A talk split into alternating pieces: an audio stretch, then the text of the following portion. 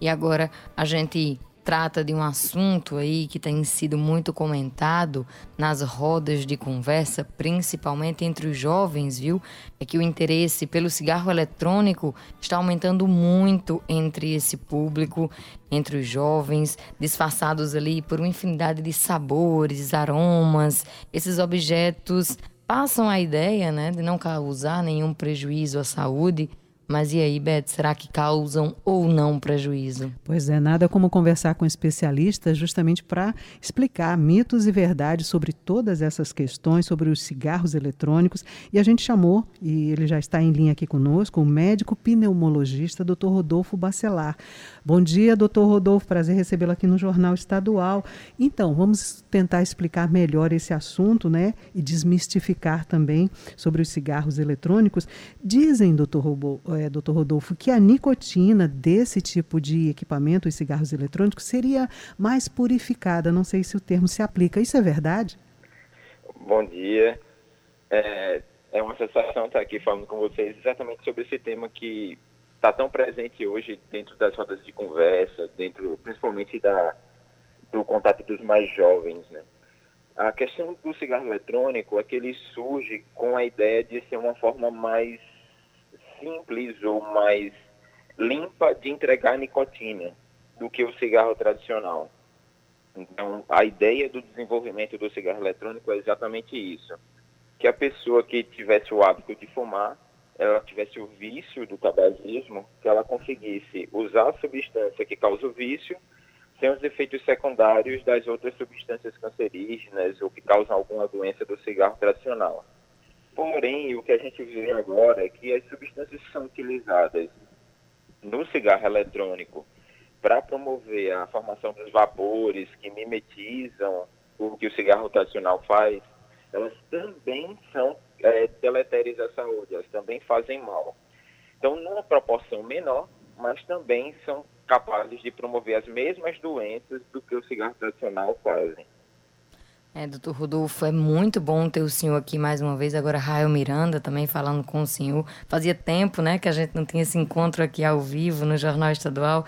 O senhor que é um parceiro nosso desde o início da pandemia, sempre trazendo aqui informações atualizadas para os nossos ouvintes. Mas sobre é, esse assunto, doutor Rodolfo, eu tinha lido há um tempo atrás um artigo científico que dizia que muitos usuários do cigarro eletrônico estavam fazendo uso desse aparelho para largar o cigarro convencional. E existe realmente pesquisas sobre isso, sobre o cigarro eletrônico também auxiliar nesse processo de desapego ao tabaco? Oh, é, bom dia, Rai. É exatamente isso. Assim, ele surge nessa ideia, Rai, de que as pessoas pudessem fazer uso para parar de fumar o cigarro tradicional. Porém, o que os trabalhos mostram para a gente é que, quando eu comparo o cigarro eletrônico aos outros tratamentos que eu tenho para as pessoas pararem de fumar, sejam os remédios em comprimido, sejam as gomas de mascar, sejam os adesivos de nicotina, o cigarro eletrônico ele não consegue ser superior a esses métodos, ele é igual e ainda traz o efeito deletério das substâncias que estão presentes na fumaça do próprio cigarro eletrônico.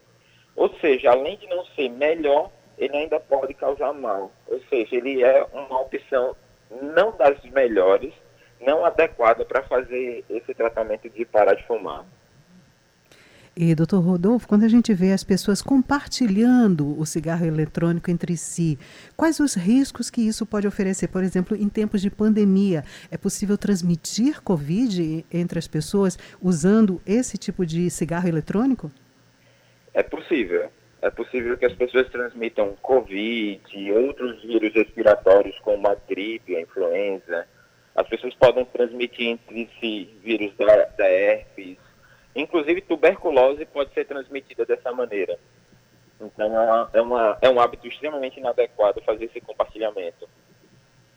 É, doutor Rodolfo, a gente também acompanha né, os efeitos do cigarro convencional para aqueles que são chamados de fumante passivo, né? Que está ali entrando em contato com aquela fumaça. No caso do cigarro eletrônico, isso também é um problema? No caso do cigarro eletrônico, a gente ainda tem pouca evidência em relação a isso. Os que os estudos mostram é que existe um impacto, sim, do tabagismo passivo do cigarro eletrônico, mas ele parece ser muito fugaz, muito momentâneo, diferente do cigarro tradicional que tem efeitos mais prolongados. Mas como a prática disseminada do uso do cigarro eletrônico é uma coisa recente, a gente ainda vai verificar esses efeitos a longo prazo. Então não dá para afirmar nem que é saudável, nem que não é. O que a gente pode dizer é que o ideal é que essas pessoas que fizessem uso do cigarro eletrônico, elas evitassem os ambientes fechados também, da mesma forma que o cigarro tradicional. Porque na ausência de, de comprovada segurança, é melhor proceder com excesso de cuidado. Doutor Rodolfo, a gente sabe que o cigarro convencional, comum, né, causa dependência da nicotina. E aí a gente está é, discutindo justamente se é, pessoas podem fazer uso do cigarro eletrônico como forma de ir deixando essa dependência. Mas se uma pessoa que nunca fez uso de nenhum tipo de cigarro e de repente ela experimenta pela primeira vez esse tipo de equipamento, cigarro eletrônico, ele pode, para essa pessoa, causar dependência também? Pode, pode sim. Inclusive é o que a gente vê hoje. A porta de entrada do cigarro tradicional hoje é o uso do cigarro eletrônico. Então os jovens começam a utilizar o cigarro eletrônico, a quantidade de nicotina que ele oferta é aditiva, é, tem um potencial de viciar tão grande quanto cocaína, por exemplo. Então essa pessoa fica querendo sempre doses maiores e doses maiores. Então ela passa do cigarro eletrônico para o cigarro tradicional. Hoje, dados dos Estados Unidos, que é onde você tem uma disseminação maior do, do cigarro, do cigarro eletrônico, onde você tem uma liberação de uso mais indiscriminado lá, uh, você tem dados que até um terço dos novos fumantes são pessoas que começaram pelo cigarro eletrônico. Pois é, né? O risco, né? Porque, como a gente disse logo no comecinho, né, doutor Rodolfo, são sabores, são aromas, né? Acabam ali trazendo possibilidade para quem é jovem, inclusive pelo fato do cheiro né, não ser tão incômodo. Muitos deles têm feito uso desse cigarro eletrônico dentro de casa sem conhecimento dos seus pais. Mas, doutor Rodolfo, já ocorreram algumas mortes associadas a esse equipamento. O que se sabe sobre isso? Existe alguma doença já relacionada ao uso? Isso. O que a gente teve até antes do começo da pandemia, nos anos 2019, é, foi o, aparecimento de uma doença chamada EVAL. É, simplificando, seria como uma doença semelhante ao Covid, grave, que foi desenvolvida pelo uso do cigarro eletrônico. A gente teve um número de mortes, centenas de mortes nos Estados Unidos, vários jovens doentes, graves nas UTIs, e a gente teve também, inclusive, jovens que precisaram de transplante pulmonar por causa dessa doença, uma doença grave.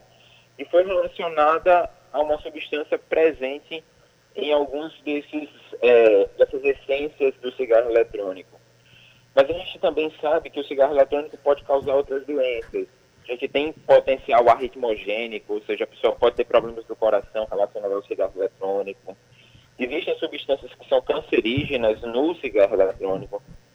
Então, tudo isso pode levar a um problema. Mas uma outra coisa que a gente tem que trazer também quando se colocou a questão das essências, dos sabores, é que existe uma, uma, iniciativa da indústria que vem do cigarro eletrônico de que a população jovem seja o principal alvo. Eles usam da mesma estratégia que a indústria do cigarro tradicional usa para fazer com que as pessoas fiquem no vício. Então, as mesmas propagandas que o cigarro tradicional utilizou de pessoas jovens, em atividade, é, fazendo esportes radicais, a coisa do moderno, do belo, de que é bonito fumar, o cigarro eletrônico faz a mesma coisa, inclusive na saporificação do, das essências, que, que remete muito para o jovem a coisa do, da bala, do cheiro, do sabor do doce, que mimetiza as balas que as crianças usam, em que inclusive os cigarros é, com as essências e os sabores do cigarro tradicional são proibidos no Brasil porque é uma estratégia da indústria de fazer com que o jovem fique adicto, que ele fique viciado no cigarro eletrônico. Então, é toda uma máquina que se utilizou da estratégia do cigarro tradicional e que se utiliza da mesma estratégia para o cigarro eletrônico. As indústrias que são donas das empresas de cigarro eletrônico são as indústrias do cigarro tradicional. Ou seja, é só um mecanismo de manter as pessoas viciadas em nicotina. 7 horas 16 minutos, estamos conversando com o médico pneumologista Rodolfo Bacelar sobre essa questão do cigarro eletrônico, que, ao que parece, não tem muita coisa de inofensivo, não, pelo contrário. E um outro problema, não é, doutor Rodolfo, que tem sido visto é a questão da explosão do vapor. Qual é o perigo? E isso acontece mesmo? Acontece. A, a gente vê com a popularização do método, cada vez mais acontece nesses eventos. Não são eventos comuns, a gente pode dizer isso mas eles acontecem com a frequência indesejada. O que acontece é que você tem uma bateria que você coloca na boca e essa bateria aquece um líquido. Ou seja, você tem uma bateria próximo do calor e a bateria é feita exatamente para isso. Logo, uma bateria próximo de, uma, de algo quente, ela tem um risco de explosão. Alguns usuários do cigarro eletrônico, eles tiram a resistência que existe, que é um mecanismo de proteção. Isso potencializa o risco de explosão. O objetivo das pessoas ao tirar essa resistência é que faça mais fumaça, tenha mais acesso à nicotina e com isso elas podem ter explosão. A gente tem relatos de pessoas que morreram por causa disso, pessoas que ficaram sem o olho, por exemplo, que tiveram um trauma grave na mandíbula. E esse número é crescente. Até 2018, que é o último dado que a gente tem registrado nos Estados Unidos, a gente tinha mais de 2 mil explosões relacionadas ao cigarro eletrônico. No Brasil, a gente tem dados a quem não consegue registrar isso. Porque no Brasil é proibido a comercialização de cigarro eletrônico. Não existe aprovação da Anvisa para isso. Para comercialização, para venda, distribuição, isso tem, teria que passar pelo aval da Anvisa e porém não existe essa regulamentação. E o que o brasileiro tem acesso é muito do que se traz dos Estados Unidos, mas também do que é vendido através do comércio ilegal de produtos de baixa qualidade que vem da China, por exemplo. Pois é, doutor Rodolfo, que só aumenta ainda mais o risco, né? É, eu estava lendo algumas abordagens é, de artigos estrangeiros dizendo que muitas dessas pessoas que chegaram a óbito né, através do cigarro eletrônico, elas utilizaram um líquido realmente sem supervisão nenhuma, né, que chamam de juice. Esse juice, ele estava associado inclusive a cannabis nessa causa de mortes. Então muita gente estava fabricando de maneira caseira um óleo com a base de cannabis, usando no cigarro eletrônico e vieram a óbito. O senhor tem conhecimento desses casos? Isso, esses foram os casos do Evale. Juice é nessa ideia da tradução do suco. Até isso ele se pega. Porque o juice, suco, essa coisa de, uma, de algo mais saudável para disseminar, que você usa as essências chamadas de juice, que são sucos e que são inóculos. E como você tem uma popularização do método, uma disseminação dele, aí você começa a ter fábricas artesanais, tal qual a gente tem para outras coisas, por exemplo, como a cerveja logo que regulamentado. Uhum. Lá, regulamentado, você teve a, a, produção artesanal aumentada. Nos Estados Unidos, você pode fazer o uso dos juices com nicotina, que é o mais popular, mas também você pode usar a marihuana, a maconha, para fazer o, os juices. E o acetato de vitamina E foi relacionado na presença do juice de nicotina e de maconha, de marihuana, no desenvolvimento dessa doença, dessa vale. Doutor Rodolfo, para a gente concluir aqui nossa conversa tão esclarecedora, que dicas o senhor pode passar para quem quiser deixar de fumar e sem usar o cigarro eletrônico? Quais os tratamentos específicos para isso? A primeira coisa é que não vai ser fácil. A gente tem uma ideia de que, ah, não, eu quero parar de fumar, então basta tomar um remédio o remédio ajuda. O que vai importar também é como o paciente vai se portar nesse, nesse, nesse tratamento que a gente vai fazer. Então, precisa ter a iniciativa, precisa entender que vai passar por momentos difíceis, que não vai ser um mar de rosas, que vai ter vontade de fumar, que pode ter recaídas, isso não é um problema, a gente entende isso, e junto fazer um acompanhamento com um profissional. Passado disso, existem medicações que são disponíveis, medicações que são disponíveis inclusive no contexto do SUS, que podem, que podem ser utilizadas, que podem auxiliar as pessoas no hábito de parar de fumar. No estado da Paraíba, a gente tem programas de cessação do tabagismo. O maior programa do estado é um programa vinculado à Prefeitura Municipal de João Pessoa, que funciona no PAN de Jaguaribe. E lá, encaminhado via Unidade Básica de Saúde, as pessoas que desejam parar de fumar vão ter o acompanhamento com um profissional médico, com equipe multidisciplinar e vão ter acesso a essa medicação. Ou seja, para parar de fumar, o primeiro passo é desejar parar de fumar. E assim a gente vai conseguir auxiliar as pessoas a abandonar esse hábito. Doutor Rodolfo, muito obrigada mais uma vez pela sua participação aqui, sempre trazendo assuntos tão importantes e tão atuais né, aqui para a nossa sociedade. Doutor Rodolfo Bacelar, que é médico, pneumologista e debateu aqui com a gente o uso dos cigarros eletrônicos entre os jovens. Muito obrigada, doutor Rodolfo, e até uma próxima oportunidade.